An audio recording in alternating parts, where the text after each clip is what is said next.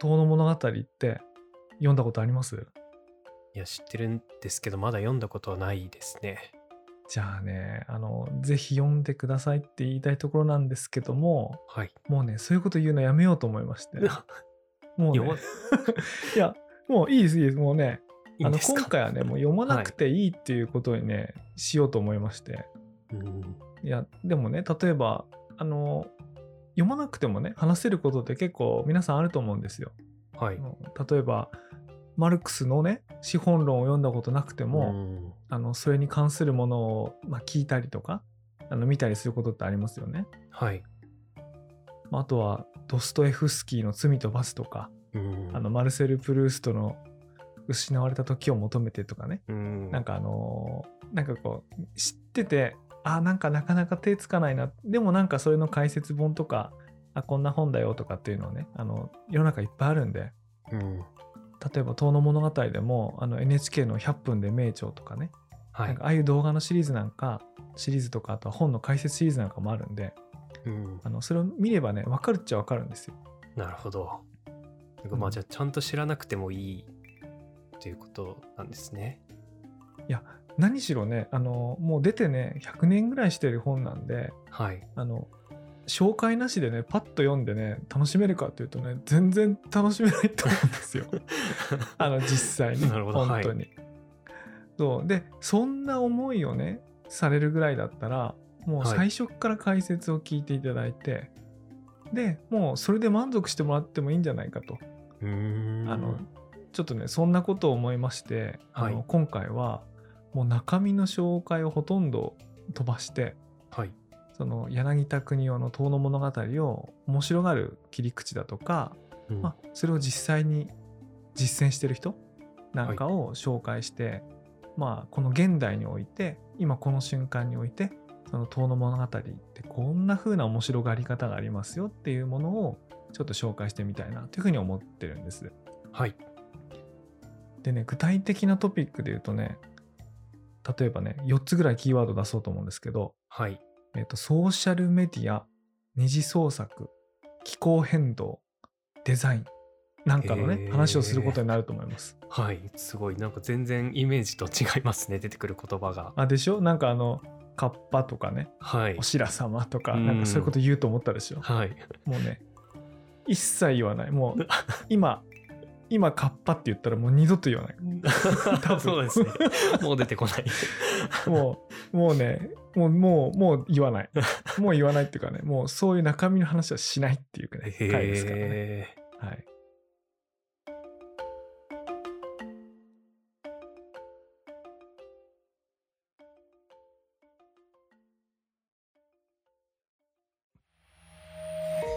メディアヌップ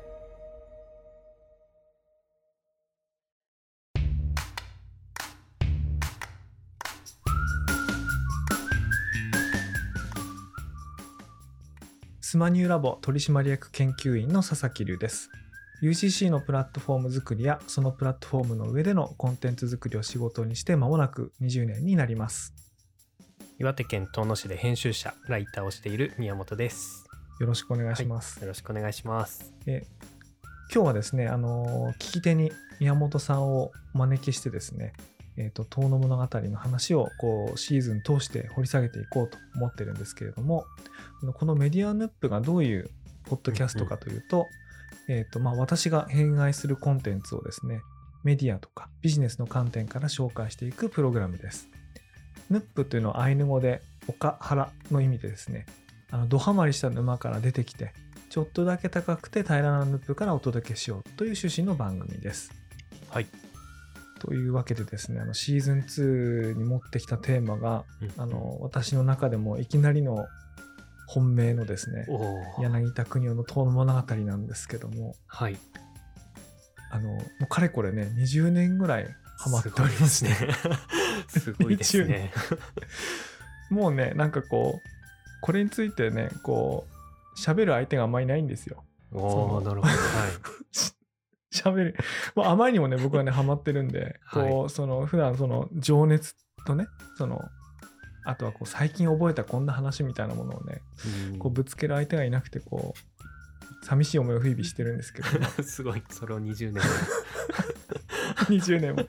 でもねたまにねたまにこういい友達に出会うんでねあのはい。もちろんその友達がいないってことじゃないんですけど、まあこういうテーマこそポッドキャストに向いてんじゃないかと思ってちょっと今回取り上げてみたんですけどもはい。もちろんその「遠の物語」をご存じないっていう方がねあの多いと思いますんであの聞き手にね宮本さんをちょっと今回選ばせていただいたんですけどはい。そもそもあの宮本さんなんですけどあのその遠野っていう土地とはい。あるいは「遠野物語」っていう作品となんかのご関係っていうかですね出会いみたいなものをちょっと教えてもらってもいいですか？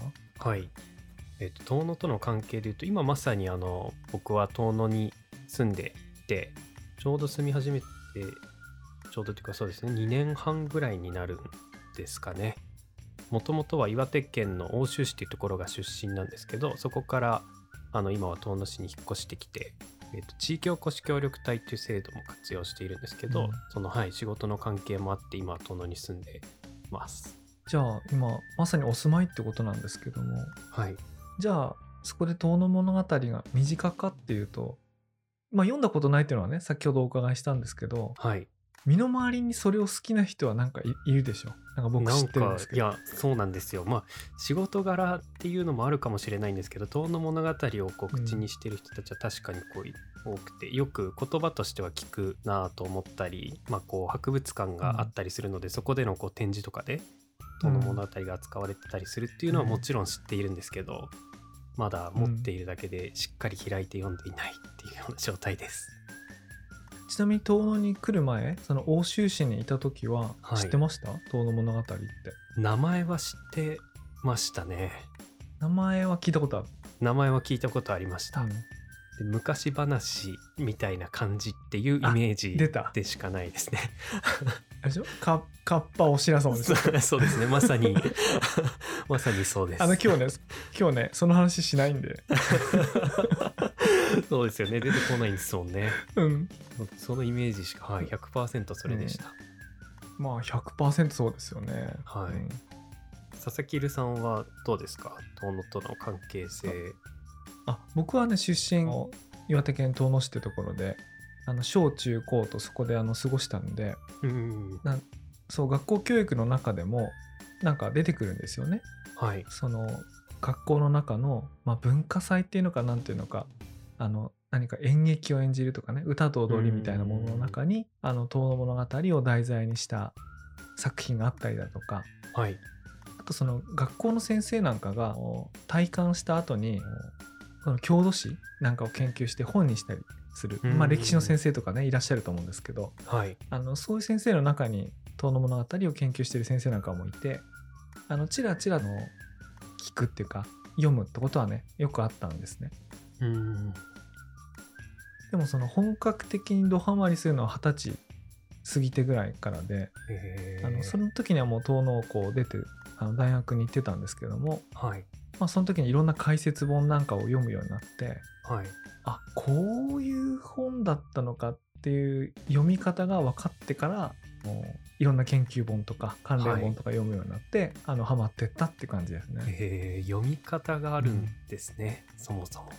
や何しろね、まあ、今で言えば112年前の本なんではい。あのどういうつもりで書かれたかとかうんあのどういうことが書かれてるかっていうのを解説なしでねほとんど分かんないんですよね。ああ、なるほど。はい。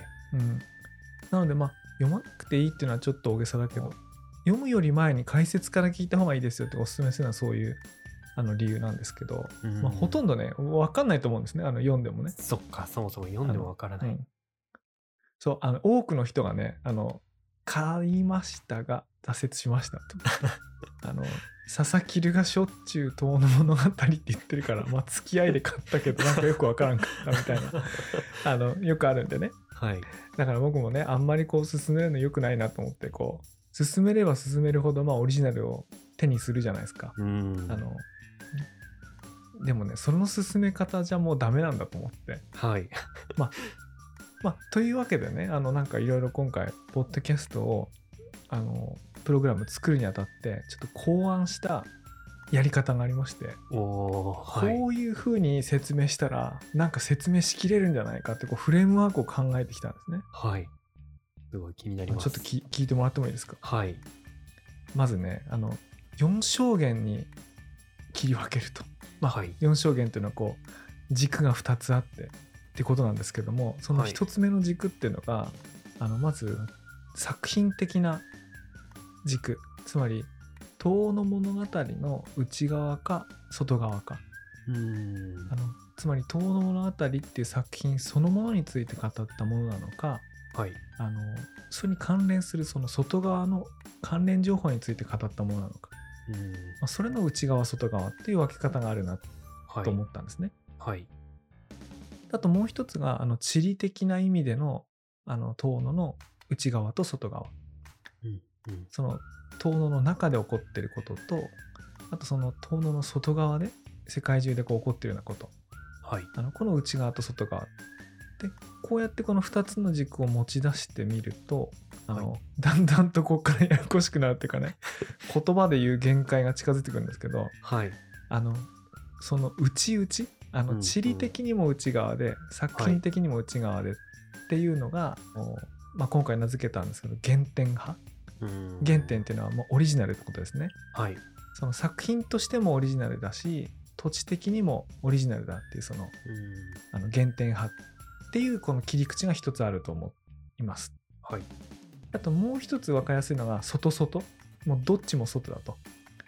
遠野物語の外だし、はい。地理的なの遠野の外で起こってること。うーんでこれをねちょっと僕はその創作派って名付けたんですけどもはい。インスピレーションを受けてその外側で新しい作品を作っていくような切り口。うーん。これもねかなりあるんです。でもう一つがね外内 とあと内外。この辺がややこしいんですけど、はい。そうそうそう。あの、ね、どっちがどっちやねんっていう感じなんですけども。えっ、とつまりですね、えー地理的に、えー外側で、えーはい。作品的に内側だとどうなるかっていうと,、えー、と僕これをね社会派って名付けようと思うんですけれどもはい。あくまでもその作品からスタートしながらそれがこう地理的なあの広がりを持っていると。これ日本で世界であるいはどのように受け止められたんだろうかってことを研究していくような社会派っていうの。で最後もう一つがあの地理的な、えー内側であの作品の外側っていうのが、あの観光派はい。っていうふうにこう名付けてるんですけども、えっと、これが、えー今例えば島の中で行われているような観光にこう広げていくその魅力をこう広げていくみたいな、まあ、そういうプロジェクトもいっぱいあるんですけどもはい。これも切り口の一つなんだろうと思うんですね。はい。でこれねこ口で言うと非常にややこしいのニュースレターの方なんかではい。あの図にしてね分かりやすいものにしようと思うんですけれども、まあ、とにかくこの作品の内側か外側かうーん。あの地理的な内側か外側かっていうのを使ってこう4つに分類してその一つ一つをあのエピソード一つずつあの取り上げてうん。あのその最新の取り組みをしている人たちとかはい。最新の、えー面白がり方みたいなものを紹介していこうというのが、えー、と今回の狙いということなんですけども。はい。あのなんかなんか分かりやすく言おうとしてるつもりが かえってややこしくなってんじゃないかみたいなのがあるんですけども。あのそう例えば宮本さんなんかは身近なんじゃないかなと思うのは、はい。観光派？観光派の活動をしてる人たちの多分身近にいるんじゃないですか。そうですね。近くにいますね。遠野の中で遠野物語を題材にしたツアーだったりとか、そうだね。みたいなこととか、かが、はいあったりしますね確かにそうなんです。だからじ実はこうやって見ると結構身近だしうんあのあ本読むとこから始めなくてもいいんだみたいなことがねあの結構あると思うんで、んちょっと今回はねそんな話をしたいなというふうに思ってます。はい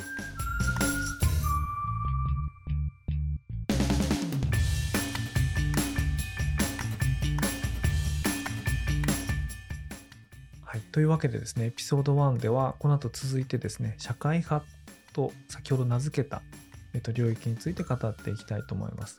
はいで社会派っていうのは作品の内側ただし地理的な外側という位置づけです。はい。柳田国夫が書いた「遠野物語」っていう作品を足場にしながらそれが持つ広がりみたいなものをこう話していきたいなというふうに思うんですけれどもはい。あのそもそもですね先ほど112年前に出た本だってことを言ったんですけども、まあはい112年前っていうと1910年なんですねはい。あの1910年ってなんかどんな年 なこんなことがあったとかっていうのなんか分かるものありますか？いや、めちゃくちゃ歴史にも疎いですけど、全然イメージがないですね。きっとこう、戦争とかがあったのより前なのかなとか、結構前ですね、1910年って。大雑把にあ当たってますね。本 当ですか？つまり あのそつまりね第一次世界大戦の前なのではい。あ戦争の前かなっていうのはあの世界大戦の前という意味では当たってますね。ああ、すごい。はい。じゃあね、はいそれがどうちなみにどういうことかっていうとその世界大第一次世界大戦の前なのではい。つまりこんな風に言われるんです。あの第一次グローバル化のピークっていうかね真っ只中。うーん。あの近代化がこういろいろどんどん進んで、はい。その国と国の間の人とか物とか金の交流っていうのがどんどんどんどん加速していってる、まあ、それをグローバル化ってあの言うと思うんですけどもはい。あの今起こってるグローバル化っていうのはこう第二次グローバル化って言われていて、うん。あのこの時1900年代、まあ、1800年代後半から起こったものっていうのが第一はい次グローバル化っていうふうに言われていて、そのほとんどピークの時なんですね。はい。でこのこのピークがいつ終わるかっていうと,、えーと第一次世界大戦によって、まあ、トーンダウンしていくんですけども、うんこの1910年っていうのはもうそういう人物金がこういろいろ移動するタイミングなんですね。えー、はい。例えばまあ当時日本あのどういう状況に置かれてたかっていうと例えばですね1894年まあこれちょっとそれよりもちょっと遡りますけども、はい。えー、と日清戦争の後日本はこう台湾を譲り受けるっていうのがありますう。んはい。で次に1904年に日露戦争の後、えー、と樺太の南半分を譲り受けるうんうんっていうのがあります。はい。で、えー、とこの1910年っていうのがあの韓国を、えー併合というかあの朝鮮半島があの一時期あの日本の領土になるということが起こったという時ですね。はい。なので実は日本の、えー、と半島っていうかね領土っていうのが、まあ、いろいろこう戦争とかによってこうどんどん広がっていってる時代うんなんですね。はい。でかつ世界的にもそのグローバル化がどんどん進んでいると。うんうんなのでねこの時代すごい面白い話があって、はい。えっ、とこれ1914年に14年とかな、えー、とか本が書かれたのは1919年なんですけどもはい。あのケインズのですね平和の経済的帰結っていう本があってはいあ。のその中にあのこんなエピソードがあるんですよ。えっ、とちょっと読み上げますとですねあの1914年に終わりを告げたこの時代は人間の進歩の中で何という異例のエピソードであったことか。ロンドンの住人はベッドで朝紅茶をすすりながら電話で全世界のさまざまな産物を注文することができえ同じように彼は自分の富を世界の天然資源や新事業の投資に好きなように振り向けることができたし少しも心を煩わせることなくその果実や利益の分け前に預かることができた。とは言ってるんですけども、まああくまでもねイギリスの風景なんですけども、はい。まあ、電話一本で、まあ、投資とかねなんかいろんはない注文できたと、へえ、そっか、もうこの時代からそんなことができたんですね。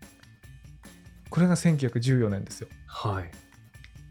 なので当然ながらでも東京にいてうんかつその海外の情報をどんどんこう手に入れた柳田国夫というのはまあ書いた「遠野物語」このこの時代っていうのは、なんかすごいこう古い時代のなんかこうみんながこうなんとか文明的な暮らしをしていない時代のに書かれたものなんかじゃ全然なくてはい。もう今と変わらないぐらいなんていうかなこう人物金が移動するグローバル化が進んでいる状態にあってあの書かれたものなんですね。全然イメージと違いました。ね110年前というとまるでこう未開の時代みたいなねイメージがあるかも。もしれないんですけど、もう全然そんなことないわけですね。うーん。なのでこの「遠野物語」っていうのがあの有名なあの言葉があってその開いて1ページ目かな？あの賢治っていうその、えっと捧げる言葉ですね、えーのとここんなことが書いてあるんですね。はい。この書を外国にある人々に呈すって言葉が書いてあるんですけども、まあ、この外国っていうのは後に柳田国男自身が解説してるんですけども、はいあの。この時あの海外にまあ赴任してたというかあの行ったり留学だったり仕事だったりしてた友人たちのことをまあイメージして、まあ彼らにこの本を送るあの読んでもらいたいっていうような、まあ、そのような簡単に言うとそういうような意味であの書いてるんですけどもあ、はいもう。これを書いている時点でそういう海外にいる友人とかね日本の中あ日本のその位置づけみたいなものとか、うんあのそういうものをこう意識しながら書いてるわけですね。はい。なのでまあかカッパの話しないって言いましたけど あのあのねいかにもねあの東北のすごく田舎のはい。なんかそういうそこで話されてるまあ噂話とか、うんあるいは古い話が書かれてあるんだろうっていうようなふうにねあのイメージ思われるんですけどもはい。まず書かれてあるのっていうのはその1910年当時っていうかまあそれより数年前のうん実際に起こった出来事だし、あのただそれにしたってこれを書いてる柳田国男自身はあのこういう今日的なっていうか現代的な見方によっては今の我々とほとんど変わらないぐらいのうんはい。こう変わらないと言ってもいいのかなそういう情報空間の中でうんこれを書こうと思って書いてるっていううんことなんですね。はい。なんかちちょっとこの時点でだいぶイメージ違うでしょ？全然違いましたね、なんかやっぱりそういうカッパとかが出てくるっていうのを聞いてるとこう全然本当に想像してるのが本当にこう昔話桃太郎の世界みたいな みたいなイメージがすごいあったので。そうね。あもちろんねあのそのエピソードだけ読めばそういうことが書いてあるんだけども、はい。あのそれを書いた動機っていうかなんでこれをこう書いたかってこと自体はあのもうちょっとその時のグローバルな環境の中でのこう立ち位置とかっていうものがこうすごうん。く強く影響してるあのわけですね。はい。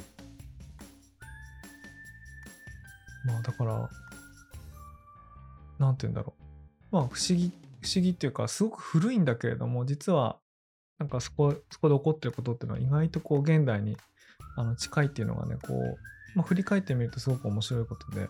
うーん。そうですね、んなんですよね。確かに。それだけ聞いてるとなんかもしかしたらじゃあこう今と少し重なるような話とかも何かこう読んでると出てきたりもするんですかね。えっとね話自体は重なるというか繰り返すっていうのに近いかもしれないんですけどすごく有名な、あの第99話っていうのがあってはい。あの津波で、えー津波のエピソードが出てくるんですね。あのんはい。あのそれあの明治の時のその大津波のはい。話なんですけどもあの釜石とかですねあの大津とかであったすごい大きな被害があったんですけど、はい。まあ、その被害に遭ったあの人のエピソードが出てくるんですけどそれを読むとねどうしても東日本大震災の津波のことを思い出すわけですね。だから、はその100年ぐらいの間にこう繰り返しその災害の記憶みたいなものがいうんまその中に入ってるんですね。はいだからまあちょっと今のグローバリズムの中の話はちょっと違うんですけどもこう現代にこう繰り返し出てくる話みたいなものはねあったりはするんです。はいはい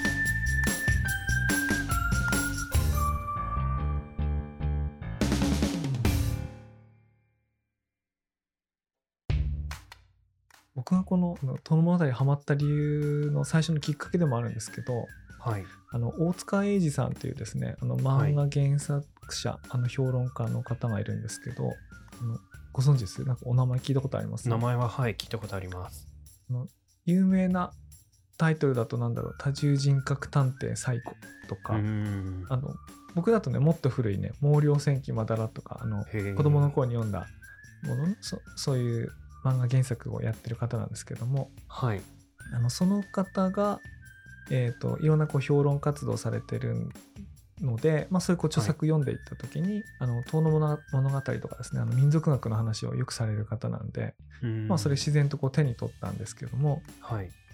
その大塚英治さんがあの紹介されてる内容っていうのがあの自然主義文学の中のそういう文脈で捉える遠野物語なんですね。で自然主義文学ってなんか覚えてます？高校の国語の教科書でなんかえー習ったんですかね。習ったとか？ああえっとね どうなんだろう？いや僕と宮本さん年離れてるから習ってないまであるかもしれないんですけど、はい。そのそういうこう文学運動みたいなものがあったんですね。うーん。あのこれどういうものかっていうとその、はい一番代表的な作品にこう挙げられるのがあの田山花袋の「布団」っていう作品なんですけどはい。これは聞いたことあります？ね、聞いたことあるのかな？どうなんですかね？なんか全然何も知らないですね。じゃあねあの田山花袋の布団っていうのはこう、えー、と詩小説の元祖みたいにはいあ。の呼ばれているものではい。こう自分のこう実体験をまあ小説に書く、まあ、うん。しかもその時の実体験っていうのはなんていうかな。詩小説っていうとなんかみっともない自分をそのまま書くみたいなこうニュアンスがそういうものを書いたものだっていうあのイメージがちょっとあるでしょ。はい。なんか気取ったかっこいい自分を書いたものっていうよりかは、うん。まあ自分のこう情けないところを含めてこうさらけ出す、そういう作品を通じてこう詩小説みたいなことをし総じてねあの言ったりすることあると思うんですけども、はいあのそういうものの元祖というふうに呼ばれている作品で、うんあの今読んでもあの文章も現代的だしねあの話も面白いんですけど、はい。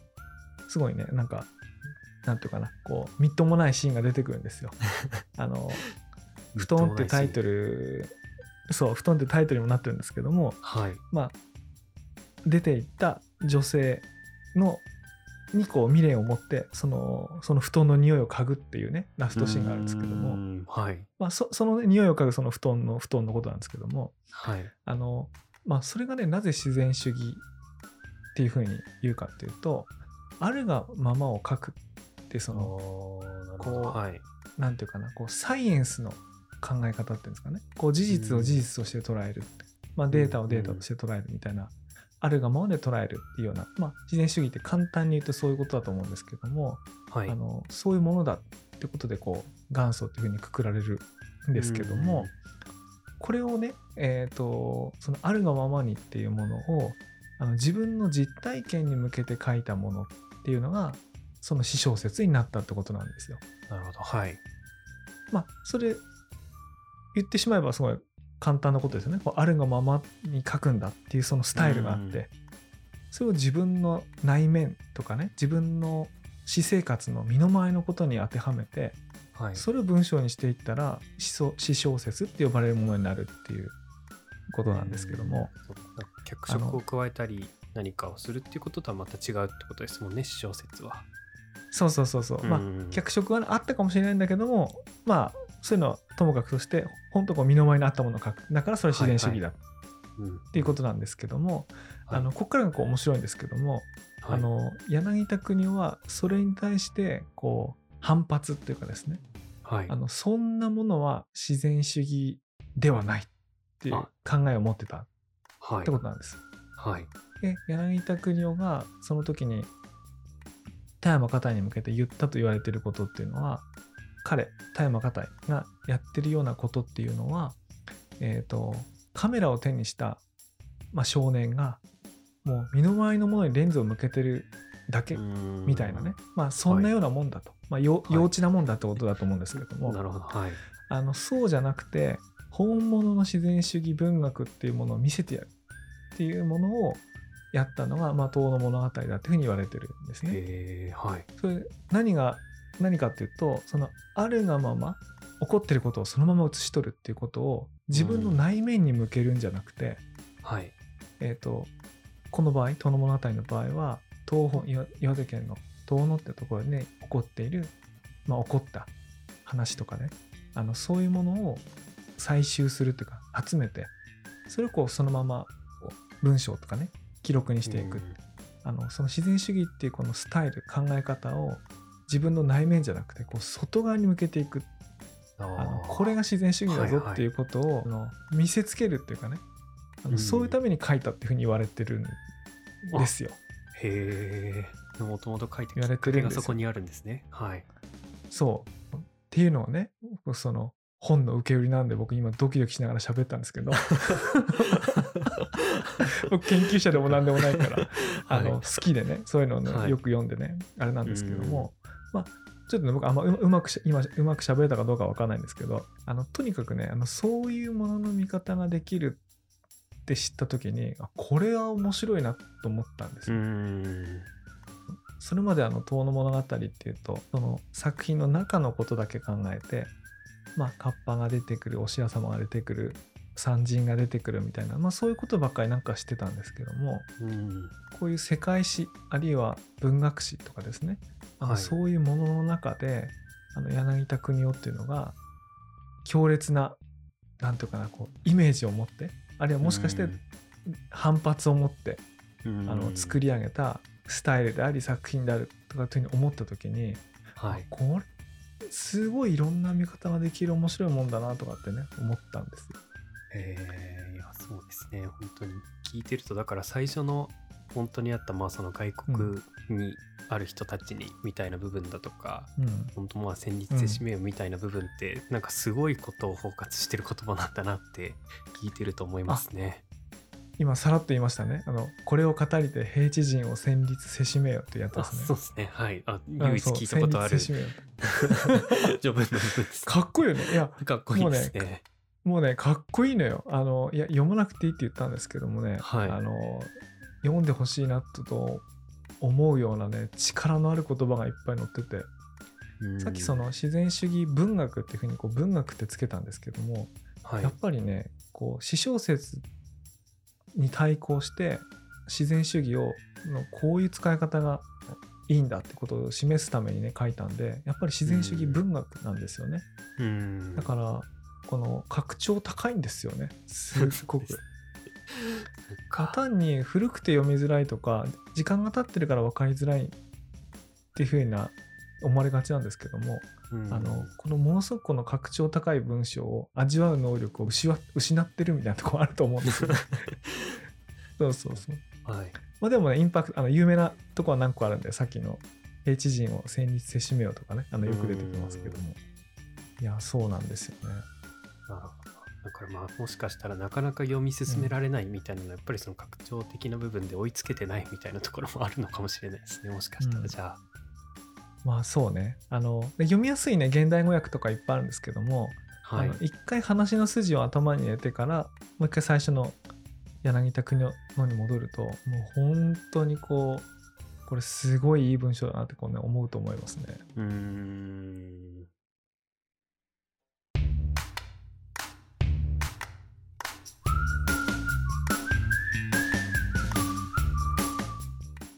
ちなみにそれで言うとさっきあの自然主義文学みたいな切り口でちょっと紹介したんですけどはい。もう一つねこう面白いなと思うのがこうよく誤解されがちというかねあの私も誤解してたんですけどもこれは日本の民族学の礎となる最初の本だみたいななんかそういう紹介のされ方って聞いたことあるんじゃないですか？あ聞いたことあります。はいね、民族学のっていうふうにこう言われるんですけども、えと考えてみれば当たり前のことなんですけどもこのこれを書いた時「遠野物語」っていうのが出て、えーっと柳田国が35歳の時に書いたんですけどもその時ってそもそも民族学ってものはないんですよね。ないのではい。礎って言われても作った時にはないから何でもないんですよ。そっか何でも確かに礎でもないですね後から振り返ってというかあのこの作品がそういうふうに振り返られることっていうのは当然ああったと思うんですけどもこれを書いた時はそういうつもりじゃなかったっってことなんですね。はいで僕もこうそのいろいろ本を読んで特に面白いなと思ったのがこの近代化が進んでいく中であの国民国家っていうのはこうどんどん生まれていくんですよね。この国民国家って何かって言ったらその王様がいて治めてる国ではなくて、うん。えー、と国民が主権を持っているその国民国家みたいなうん。ものですよね。あの、はい。でそれが生まれていった時にななるほどと思ったんですけどもあの自分がその国の国民だって思うための、うん。それ信ずるに値すると思うためのなんかはい。幻想っていうのが必要になるんですね。あー幻想っていうのかな？それは幻想っていうか歴史っていうかね民族学とかって、ないるほどはいはい。みんながここの国民であるということをこう自覚できるような何かが必要。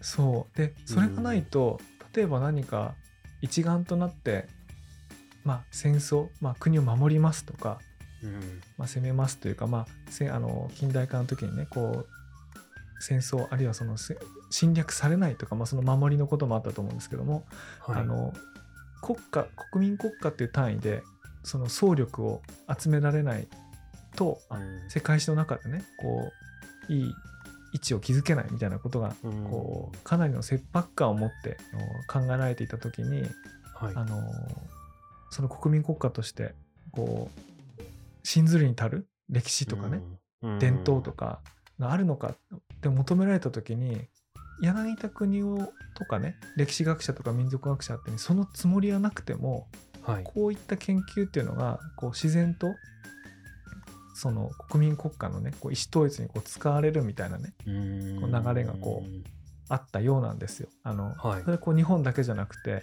あのヨーロッパとかねあのドイツとか、まあ、そういうはっきりとした特徴を持っているところあるんですけども、うんまあ、なので、まあ、何が言いたかったかというとあの遠野物語ってのが生まれた時そのものはさ自然主義文学とかね、うんあのそういう文学としてあの成立したものが後々第一次世界大戦第二次世界大戦とかっていうふうに国民国家の総合力が問われる時代に世の中どんどんなっていった時にうん。あのこの国力の戦いの中で歴史とか民族とかってものに対するこうニーズがね、はい。後から出てきたと。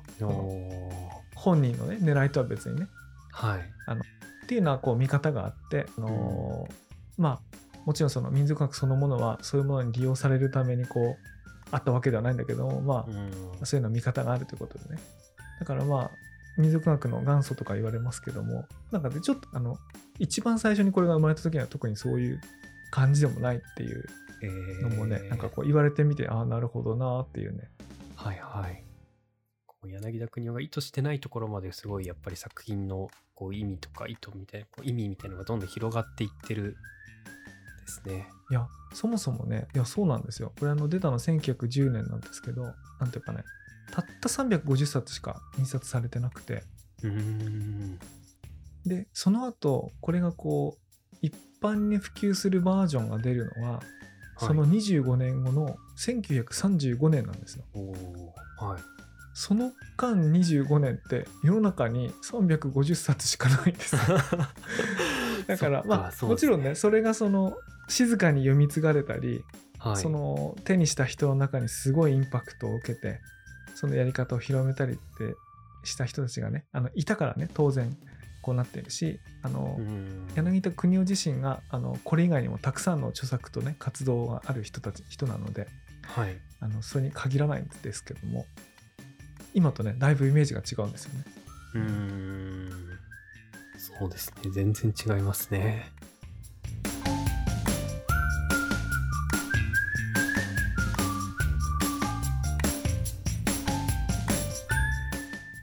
この話をそろそろエピソード1の最後にあのしたいなと思うんですけどもはい。その柳田国男っていうのはねあのその生涯を通じてその民主主義国家を成立させるあの社会の構築にね興味を持ち続けた人なんですね。へえ。へえでしょ？はい。なんでかっていうとことまで。いや自然、自然主義文学って話をしたりねはい。あとその若い時にはあの松岡邦夫っていう名前の詩人だったんですね。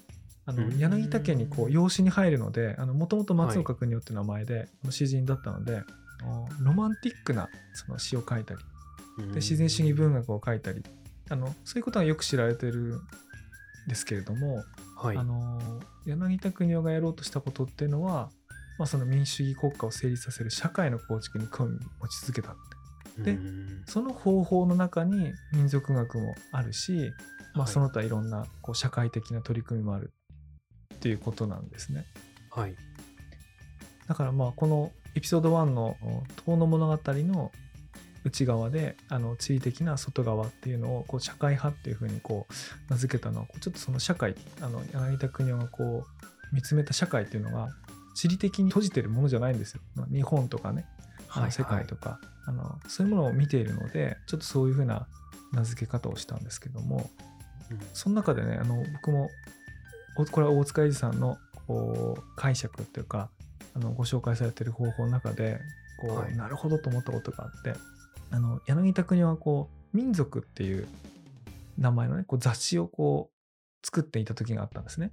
うんでねこれ結論から言うとね今で言うとねソーシャルメディアみたいなもんじゃないかっていう解釈があるんですよ。はい。つまり日本全国にいる読者からの投稿によってはい。成り立っている雑誌、えへーー日本全国各地の、まあ、風習とか民族とかを集めて書いてもらって、でそれを雑誌掲載するっていうねうんあのへことなんですけども、ーはい。あのそれってなんとなくこう今で言うとブログとかツイッターとかがはいはい。そっか、みんなが投稿したものが集まるような場所。そうそうそうそう。はいはい。でそれをちゃんとこう記録としてっていうかなんていうかな？自然主義っていうかサイエンスっていうかあのデータとしてあのうん。ちゃんと使えるものにしようデータベースにしようみたいなことをあの考えて実際にそのメディアでそれをやった人なんですね。へえ。ねなんかすごい。面白いでしょっていうかいや、面白いですね。なのでねあの「遠の物語」も実に面白いんですけども。うん。あの遠の物語っていうのは柳田国男のキャリアの中で序盤っていうのかな、まあ、35歳だから中盤っていうんですかねうんものなんですけども、それをそれの後にっていうのかな？それと並行してっていうのかな？すごいねこう社会に働きかけるなんていうかエネルギーっていうかねこうアイディアっていうか思想があってね、はい。そこまでこう興味を持っていくとねもうおも面白がり方がこう無限にパターンがあって。それがねうん面白いんですよ。そっか、それがそうですよね。20年続いているモチベーションみたいなところはやっぱりそういうところから。一応ねいやもうねそうですねあのつまり僕と遠の物語だけを面白がってるわけじゃないんですよはい。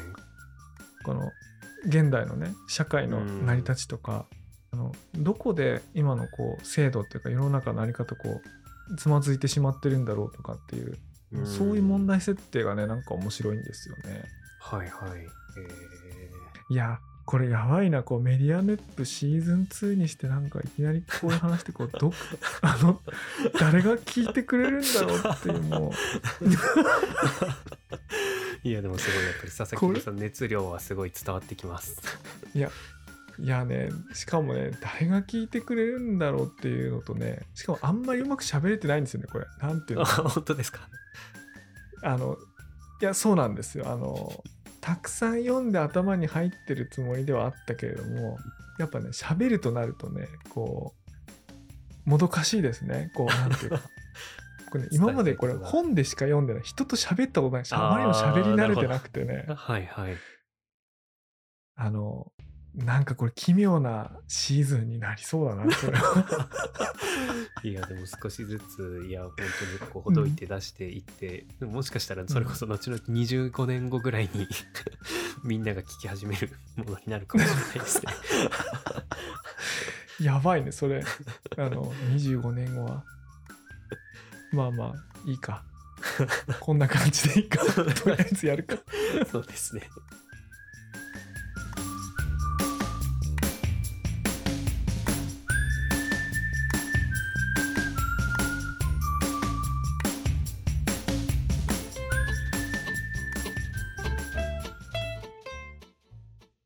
メディアヌップではニュースレターの配信と Discord のサーバーも公開しています。番組の中に出てきた本やリンク、 Discord への招待はニュースレターに掲載しています。ぜひこちらもチェックしてみてください。メディアヌップでは番組へのメッセージも募集しています。お便りはニュースレターの中のリンクからお送りください。ここまでのお相手は佐々木ると、宮本でした。それでは次回お楽しみに。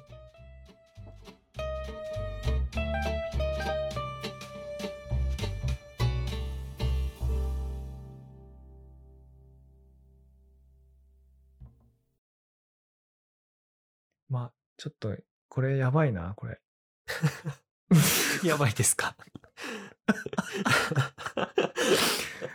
もう、あれだね。まあ、あのね、エピソード2はね、まあはい。ポップな話になるんじゃないかなと思うんです。うんうんうんうん。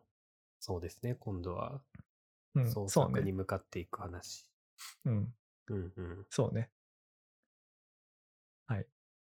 で、まあ、観光の話なんかも分かりやすいかと思うんで。はい。